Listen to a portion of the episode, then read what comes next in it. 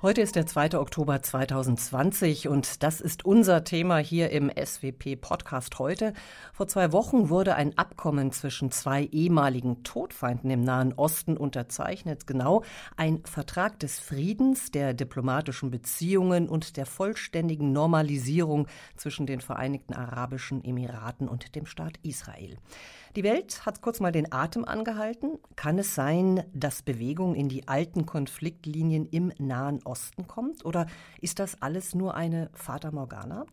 Mein Name ist Nana Brink und ich freue mich, dass Sie uns jetzt zuhören. Und mit mir im Audiostudio der SWP sind heute Muriel Asseburg, Senior Fellow, Forschungsgruppe Nahe Mittlerer Osten und Afrika, beschäftigt sich derzeit vor allem mit Konflikten und Friedensbemühungen in Israel, Palästina und Syrien. Schön, dass Sie hier sind.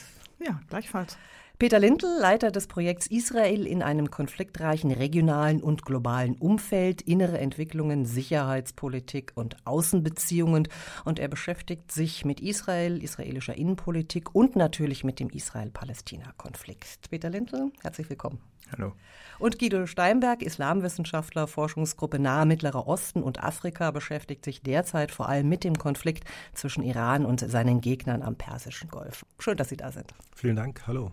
you Wir haben uns ja schon an schlechte Nachrichten, wenn es um den Nahen Osten geht, gewöhnt. Meistens geht es ja da um neue Kriege, zähe Konflikte und alte Feindschaften. Das Wort Hoffnung kommt zumindest in den westlichen Medien selten vor. Und doch sprechen jetzt viele von Hoffnung oder sagen wir vielleicht besser einem Hoffnungsschimmer, seit die Vereinigten Arabischen Emirate mit dem einstigen Todfeind Israel ein Friedensabkommen geschlossen haben.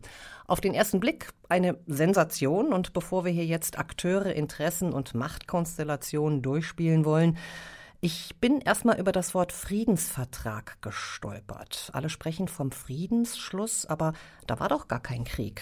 Frau Asseburg. Absolut. Israel und die kleinen Golfstaaten waren nie im Krieg, haben nie gegeneinander gekämpft, haben in den letzten Jahren sehr intensiv miteinander kooperiert. Also Friedensschluss ist eine Überhöhung dessen, was da passiert ist. Sehen das die anderen auch so, Herr Lindl? Na, ich würde sagen, dass grundsätzlich die Normalisierung zwischen Israel und den arabischen Staaten durchaus eine begrüßenswerte Entwicklung ist. Also man kommt sich näher. Es ist vielleicht kein Friedensschluss per se, aber man kommt sich näher und das ist eine begrüßenswerte Entwicklung. Aber gleichwohl es hat natürlich zur Konsequenz, dass die Palästinenser weiter marginalisiert werden. Herr Steinberg, Friedensabschluss, das klingt ja immer so schön, nicht? Es klingt so nach Frieden. Frieden zwischen den VAE und Israel, äh, aber da hat es tatsächlich keinen Krieg gegeben. Ich glaube aber, dass Bündnis das bessere Wort wäre. Hier liegt jetzt nämlich ein de facto Bündnis vor zwischen den VAE, Bahrain, im Hintergrund auch Saudi-Arabien und Israel und das ist gegen Iran gerichtet. Und das weist eher auf Konflikt, in der Zukunft vielleicht auf einen Krieg hin. Und es weist darauf hin, dass die kleinen Golfstaaten viel wichtiger geworden sind, als sie das in der Vergangenheit waren. Sie haben zu Recht darauf hingewiesen, es ist ja nicht nur ein Abkommen zwischen Israel und den Vereinigten Arabischen Emiraten, sondern auch zwischen Israel und Bahrain. Solche Verträge, die entstehen ja meistens nicht über Nacht, sondern sind das Resultat eines langjährigen Prozesses. Es ist jetzt von einem historischen Schritt die Rede. Wie wichtig ist denn dieser Schritt tatsächlich und für wen, Herr Lindl? Naja, für Israel ist der Schritt deswegen wichtig, weil er zumindest außenpolitisch zwei Fliegen mit einer Klappe schlägt. Einerseits ähm, gelingt Israel dadurch eine wirtschaftliche, aber auch eine sicherheitspolitische Integration in die Region und die richtet sich ja, wie Guido Steinberg schon gesagt hat, vor allem gegen den Iran. Innenpolitisch ist auch Netanyahu der große Gewinner, weil er durch diesen Deal die versprochene Annexion im Westjordanland anders verkaufen kann. Die Annexion ist gescheitert. Dafür kann er aber jetzt diesen Deal, diesen Vertrag, diesen Normalisierungsprozess mit den Emiraten ähm, verkaufen und das kann er innenpolitisch ausschlachten. Wenn wir jetzt äh, den Fokus weg von Israel auf die Golfstaaten legen, Herr Steinberg, wo liegen da die Interessen? Ich glaube tatsächlich, dass es vor allem darum geht, äh, neue Bündnispartner zu finden im Konflikt mit Iran. Wir haben im letzten Jahr gesehen, dass die VAE, aber auch Saudi-Arabien in der Auseinandersetzung mit Iran etwas zurückgeschaltet haben, und zwar nach einem großen Angriff, der von Iran ausging und Ölanlagen im östlichen Saudi-Arabien getroffen hat und damals so etwa fünf Prozent der Welterdölversorgung für einige Wochen zum Erliegen gebracht hat. Das war ein großer Schock für die Golfstaaten und es war auch ein großer Schock, dass die Trump-Administration damals äh, rhetorisch sehr, sehr, sehr radikal aufgetreten ist, aber auf eine militärische Reaktion verzichtet hat. Das wäre unter jedem anderen amerikanischen Präsidenten seit Jimmy Carter anders gelaufen. Und seit diesem Moment haben vor allem die VAE, aber auch andere Staaten Bahrain und Saudi-Arabien ihre Beziehungen zu Israel noch einmal etwas intensiviert, ihre Gespräche über, die, über Sicherheitsfragen. Und das ist nun das Ergebnis. Also einmal iranische Bedrohung und zweitens amerikanischer Rückzug aus der Regionalpolitik und die mangelnde Bereitschaft, Verbündete zu schützen. Frau Asseburg, ist dann sozusagen die gemeinsame Front gegen Iran der starke Treiber? Also ich würde sagen, es war einer der Treiber, aber es gibt natürlich auch noch andere. Die Gegnerschaft zur Türkei verbindet Israel und die Emirate, vor allem was den Mittelmeerraum angeht, was Libyen angeht, was Ressourcen im Mittelmeerraum angeht. Und die wirtschaftliche Komponente, die Peter auch schon genannt hat, spielt hier eine Rolle gerade in der jetzigen Zeit, wo alle gucken müssen, wie kann man durch Kooperation neues Einkommen schaffen, neuen Mehrwert schaffen, gemeinsam aus der Covid-19-Krise rauskommen, in der alle Staaten der Region sich befinden. Und das ist tatsächlich auch der Bereich, wo ich das größte Potenzial sehe. Ich würde gerne nochmal zurückgehen zu dieser Frage Friedensabkommen oder nicht. Ich finde, es ist wichtig zu sagen, dass Trump das zwar verkaufen will als der Kreis des Friedens weitet sich hier aus. Er hat gesprochen von der Morgenröte des neuen Nahen Ostens. Das ist nicht das, was wir sehen. Wir sehen ein Abkommen, wo realpolitische und wirtschaftliche Interessen untermauert werden. Und es geht hier überhaupt nicht um Frieden. Israel und die Emirate sind in der Region nicht als Friedensakteure aktiv. Die Emirate zum Beispiel sind in alle oder in fast alle Konflikte der Region derzeit involviert und gerieren sich da nicht als Friedenskraft. Bleiben wir noch mal bei diesen wirtschaftlichen Aspekten, Herr Lintel. Ja, noch mal ein bisschen die Position Israels. Wie profitieren die davon? Ich meine, es gab ja schon Verbindungen. Offiziell durfte es sie ja nicht geben, aber die sind ja auch nicht über Nacht entstanden, nicht? Nein, es gab bereits diverse wirtschaftliche Verbindungen zwischen zwischen ähm, den Emiraten und Israel, die liefen nicht auf offizieller Schiene ab, aber sie wurden von, natürlich geduldet von beiden Seiten und sogar begrüßt. Also da gab es insbesondere eine militärwirtschaftliche Zusammenarbeit. Es gab ein Jerusalemer Forum, das verschiedene Unternehmer gesammelt hat und die regelmäßig mit Emirati zusammengebracht hat, um da Handel betreiben zu können. Also das existierte schon vorher und ist nur mehr in offizielle Bahnen gegossen worden. Also eine smarte Wendung, das dann sozusagen in einen Friedens, ich glaube, wir einigen uns drauf, wir machen da mal Anführungszeichen dran, was die Rüstungsdeals angeht, da würde ich gerne nochmal, Frau Asseburg, darauf zurückkommen. Es gibt ja nun auch Waffenlieferungen, zum Beispiel die F-35-Bomber, die ja nach Israel, also amerikanische Bomber, die nach Israel geliefert werden. Müssen wir denn befürchten, dass wir die jetzt auch in den Vereinigten Arabischen Emiraten sehen? Ja, das ist das, worauf ich anspielen wollte. Das scheint ein Teil des Abkommens zu sein, der natürlich nicht niedergelegt ist in den sogenannten Abraham Accords, wo es aber offensichtlich ist, dass Israel dem zugestimmt hat und jetzt weiter weiter verhandelt. Wie sehen denn die F-35 genau aus, die an die Emirate geliefert werden? Wie kann Israel darüber hinaus seine militärische Überlegenheit sichern? Also was braucht Israel vielleicht an zusätzlichen Rüstungslieferungen, damit es eben weiter vorne liegt und das durch Rüstungslieferungen an die Golfstaaten nicht in Frage gestellt wird? Sie haben es erwähnt, das Friedensabkommen, in Anführungszeichen, heißt auch Abraham Accords, also das Abraham-Abkommen, finde ich auch einen schönen Namen, einen schönen biblischen. Nochmal äh, zu den F-35, Herr Steinberg. Das ist ja dann doch auch Öl ins Feuer, oder? Also das ist ja keine Situation, die sinnvoll oder günstig ist für die Situation im Nahen Osten, oder? Diese F-35 dienen wahrscheinlich der Vorbereitung eines Waffengangs gegen Iran. Zumindest aus israelischer Sicht ist das auf jeden Fall so. So deutlich? Ja, ja, sicherlich.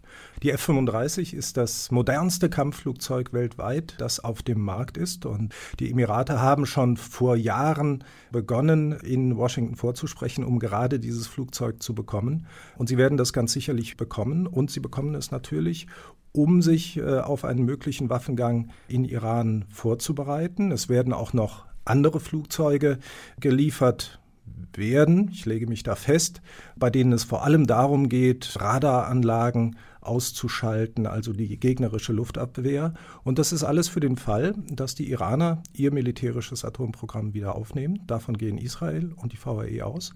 Und das ist durchaus eine Vorbereitung auf diesen Fall. Wenn die Iraner darauf verzichten, dann wird auch dieser Waffengang ausbleiben. Aber diese F-35 dienen vor allem diesem einen Zweck. Es ist kein anderer Gegner in der Region zu sehen, gegen den die gerichtet werden können.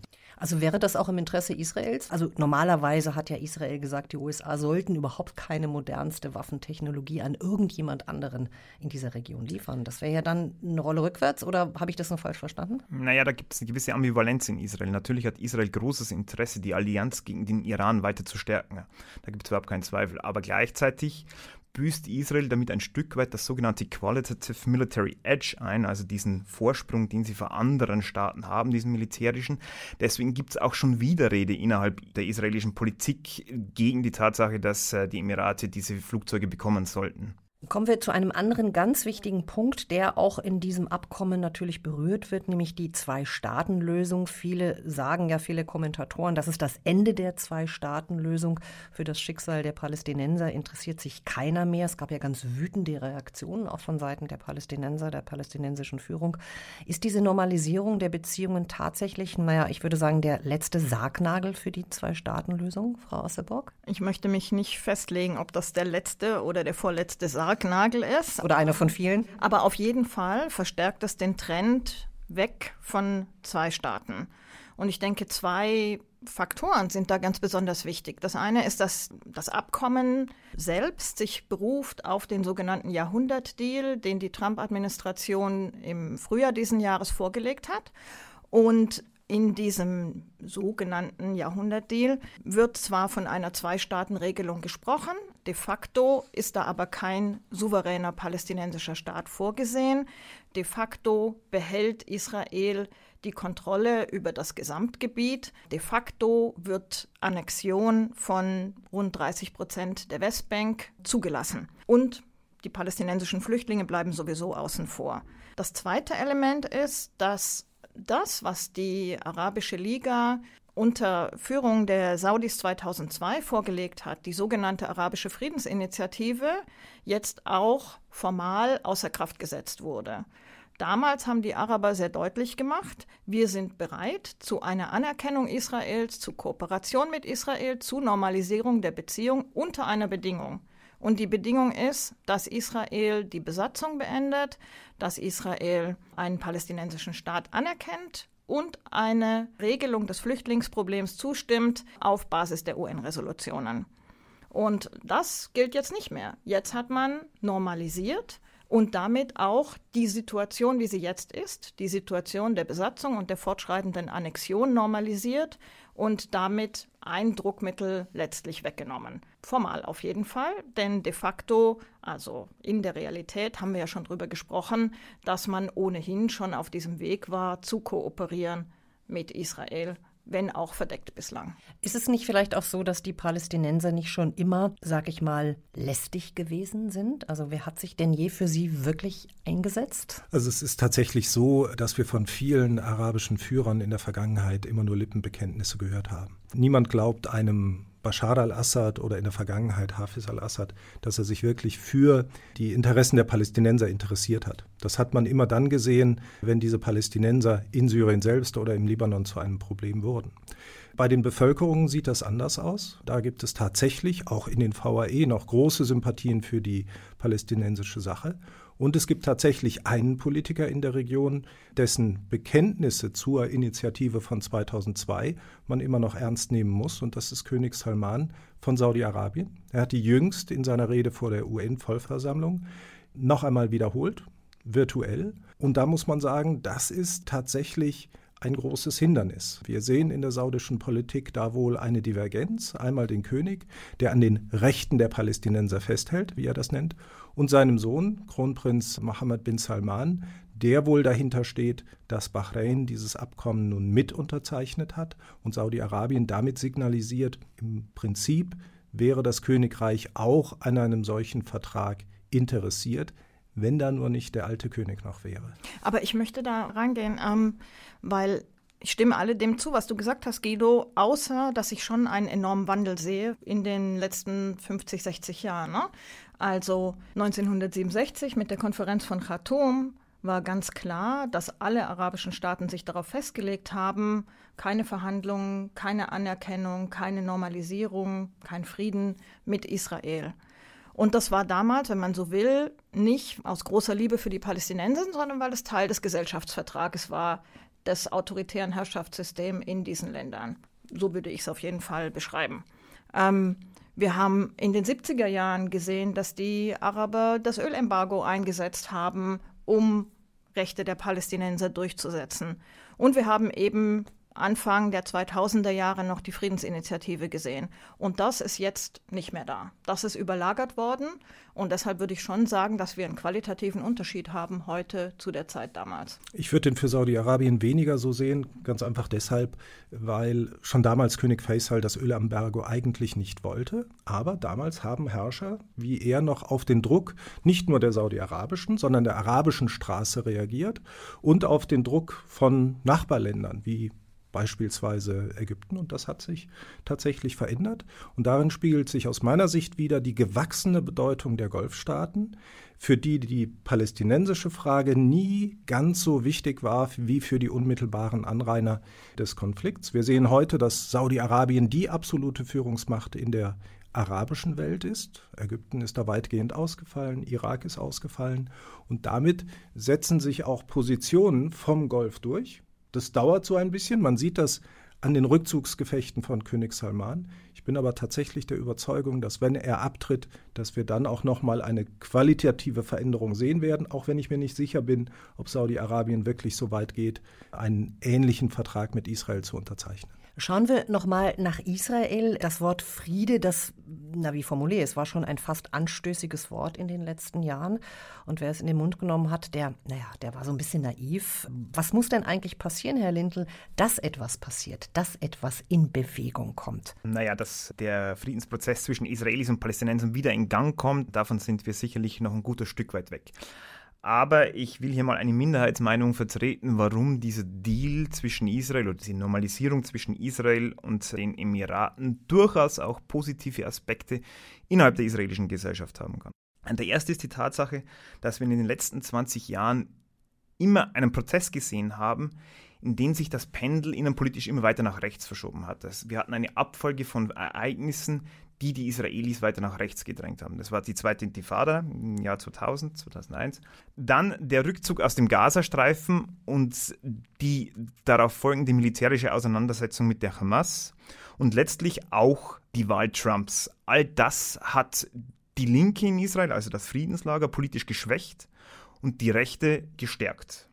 Jetzt sehen wir zum ersten Mal mit dem Abblasen der Annexion und einem neuen Friedensschluss eine Richtung, die wir in den letzten 20 Jahren so nicht gesehen haben. Und dadurch, wie Sie ja schon am Anfang gesagt haben, dadurch wird auch das Wort Frieden zum ersten Mal wieder ein bisschen positiver besetzt. In den letzten Jahren, Frieden waren die Naiven, das waren die Linken, die wurden verlacht. Und das hat die Potenz, zumindest was zu ändern. Aber es gibt auch noch andere Punkte, die ich da gerne erwähnen würde. Nämlich zum einen, und das kann man schon jetzt in Umfragen in Israel sehen, war vor allem in der Nachfolge des sogenannten arabischen Frühlings und den äh, Bürgerkriegen, die dann in der arabischen Welt gesehen wurden. In dieser Nachfolge wurde aus einer israelischen Perspektive die arabische Welt vor allem als militärische, als, als kriegerische Welt gesehen. Ein Journalist hat formuliert, wenn die Araber nicht unter sich selber Frieden halten können, wie können sie dann mit den Juden Frieden schließen? Und das sehen wir jetzt in den letzten Wochen. Es gibt eine positivere Konnotation der arabischen Welt durch diesen Friedensschluss. Und das sind Prozesse, die sicherlich keine Automatismen sind. Nur deswegen gibt es keinen Friedensschluss mit den Palästinensern. Aber sie eröffnen einen Möglichkeitsraum, der vorher nicht da war. Das klingt sehr optimistisch. Man möchte das glauben. Glauben Sie das? Oh, ich sehe schon. Herr Steinberg, Sie, Sie zweifeln. Ja, absolut. Und zwar vor allem deshalb, weil es hier ja auch nicht nur um die Palästinenser geht, es geht vor allem um Iran. Die Israelis haben sich ja von einer Zwei-Staaten-Lösung im Laufe der Zeit verabschiedet. Ne? Das begann mit den Anschlägen der 90er Jahre über die zweite Intifada und in der Aufzählung eben fehlte mir vor allem der Krieg von 2006. Der Krieg von 2006 mit der Hisbollah, der den Israelis doch noch einmal vor Augen geführt hat, wie verwundbar sie sind, auch durch kleinere Gruppen, die vielleicht gar nicht so stark sind, nicht so viel Geld haben, aber mit einigen Raketen und äh, Spezialkräften das Land bedrohen können. Und an der Seite der Hisbollah steht nun einmal auch die Hamas, die ebenfalls von Iran unterstützt wird. In Syrien versuchen die Iraner eine zweite Front aufzubauen. Und das hat aus meiner Sicht dazu geführt, dass diese Zwei-Staaten-Lösung von israelischer Seite in der israelischen Gesellschaft schon vor mehr als zehn Jahren nicht mehr durchsetzbar war. Ich glaube, dass das, was wir jetzt sehen, dieses Abkommen, nur noch einmal eine Bestätigung ist, dass es das nicht geben wird, sodass auch wir hier in Europa und einige andere das endlich verstehen. Ich glaube, dass es jetzt nur noch um Lösungen als Teil einer Einstaatenlösung gehen wird. Und die werden, wenn es sie denn überhaupt geben wird, Jahrzehnte brauchen. Frau Assebock, Sie zweifeln wiederum daran, was Herr Steinberg gesagt hat. Äußern Sie diese Zweifel? Ich bin auch pessimistisch, aber aus einem ganz anderen Grund. Äh, für mich ist der Hauptgrund, dass, wenn ich mir anschaue, die Perioden, wo Israel Annäherung zu arabischen Ländern erfahren hat, insbesondere nach dem Friedensschluss mit Ägypten Ende der 70er Jahre und dann auch nach dem Abschluss der Oslo-Abkommen, hat Israel ja sehr viel an Annäherung mit arabischen, mit islamischen Staaten erfahren. Und zu keinem Zeitpunkt hat es dazu geführt, dass sich in Israel eine Mehrheit dafür gefunden hat, dass man Übergangsarrangements hinaus sich darauf eingelassen hat, den Siedlungsbau tatsächlich dauerhaft einzustellen, Siedlungen zurückzubauen, Land aufzugeben und einen palästinensischen Staat mit Souveränität westlich des Jordans zuzulassen. Deshalb bin ich sehr skeptisch. Und es gibt einen anderen Grund, warum ich skeptisch bin, und der ist, dass die palästinensische Autonomiebehörde und damit der Hauptansprechpartner für Israel vor dem finanziellen Kollaps steht, aufgrund der Entwicklungen, die wir dieses Frühjahr gehabt haben, und dass sie immer weniger Rückhalt in der palästinensischen Bevölkerung hat. Das heißt, der palästinensische Partner, der überhaupt über eine Zwei-Staaten-Regelung verhandeln könnte, ist weggebrochen. Tja, Peter Lindl, da sind Sie wahrscheinlich der Last Man Standing unter den Optimisten. Ja, natürlich. Nein, ich teile natürlich die Einschätzung meiner Kollegin und meines Kollegen, dass die Situation nicht gut ist. Aber man muss ja irgendwie auch gucken, wo es positive Entwicklungen geben kann. Und ähm, Deshalb bleiben Sie Optimist. Ja. ich glaube, wir können uns alle darauf verständigen, dass ohne die USA in dieser Region wahrscheinlich nichts läuft. Die sind ja momentan sehr mit sich selbst beschäftigt. Wir sprechen jetzt heute am 2. Oktober. Wir haben gerade erfahren, dass Trump sich mit dem Covid-19-Virus infiziert hat. Aber das mal in Klammern gestellt, was mit dieser Wahl passiert. Die USA werden wichtig bleiben. Wie würden sich denn, wenn wir davon ausgehen, es gibt einen anderen Präsidenten, vielleicht Joe Biden, würde sich da etwas ändern zugunsten der Palästinenser? Frau Assebock? Ich glaube, es würde sich in der Tat was ändern. Aber das wäre wahrscheinlich nicht genug, um eine Kehrtwende einzuleiten. Also Joe Biden hat sehr deutlich gemacht, dass er zurück will zu dem traditionellen Ansatz der Demokraten gegenüber den Palästinensern. Das heißt Befürwortung einer hm, Zwei-Staaten-Regelung mit einem lebensfähigen palästinensischen Staat. Er möchte zurück zur Kooperation mit der palästinensischen Autonomiebehörde. Äh, er wird das UN-Flüchtlingshilfswerk wieder unterstützen wollen. Er möchte die Sicherheitskooperation mit den Palästinensern wieder aufleben lassen, die Zivilgesellschaft unterstützen. Aber er hat auch gesagt, er wird verschiedene Dinge nicht rückgängig machen, die Trump eingeleitet hat. Zum Beispiel die Botschaftsverlegung nach Jerusalem. Und er wird sehr große Mühe haben, das, was Trump an Zugeständnissen gegenüber Israel gemacht hat, nämlich die Zusage, ihr dürft 30 Prozent der Westbank annektieren. Wir erkennen an, dass die Golanhöhen israelische Souveränität unterliegen. Das wird er sehr große Mühe haben, das zurückzudrehen und da andere Parameter zu verankern. Für mich ist die Hauptfrage, wird Joe Biden überhaupt das politische Kapital einsetzen wollen, um sich in diesem Konflikt maßgeblich zu engagieren? Ich denke, dass der Konflikt für ihn, wie für ganz viele Politiker auf der Welt, auf der Prioritätenliste eben noch weiter nach unten rücken wird. Weil man sich wahrscheinlich eigentlich nur die Finger verbrennen kann. Äh, die Demokraten aber sind doch eigentlich klassisch israelfreundlich, nicht? Nun, in den USA gibt es auch eine stärkere Polarisierung unterdessen. Also insbesondere innerhalb der Demokraten gibt es erstmalig seit einigen Jahren auch ein sehr israelkritisches Lager. Aber an sich sind die Demokraten natürlich auch israelfreundlich. Aber überhaupt hat sich in den letzten Jahren einfach herauskristallisiert, dass ähm, Israel kein Thema mehr ist, das von beiden Parteien gleichermaßen bespielt wird, sondern die Republikaner unter Trump bemühen sich immer stärker als die größte israelfreundliche Partei in den USA ähm, zu wirken. Und von daher ist der Standpunkt der Demokraten meines Erachtens der eines prä Trump-Zeitalters, aber, äh, wie die Kollegin Muriel schon gesagt hat, die Entwicklungen lassen sich halt nicht mehr ganz zurückdrehen. Werfen wir den Blick dann von den USA zu einem, ja fast hätte ich gesagt, einem anderen Player, den es vielleicht geben könnte. Aber das sind ja Wunschträume. Ich spreche von Europa, von der Europäischen Union. Guido äh, Steinberg, Sie lächeln schon sehr fein. Die spielen keine Rolle. Ja, das kann man so sagen. Vor allem ist bedenklich, dass sie immer weniger eine Rolle spielen. Das ist doch eine ganz, ganz wichtige Entwicklung, weil sie andererseits aus Eigeninteresse in der Region eine wichtigere Rolle spielen müssten. Wir sehen ja, dass die USA sich langsam zurückziehen. Das war unter Obama der Fall.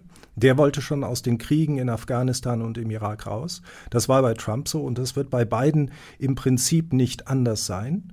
Und die Europäer haben in der Vergangenheit sehr, sehr viel stärker eingewirkt. Und ich denke beim Thema VAE immer sehr gerne an den alten Kanzler Gerhard Schröder.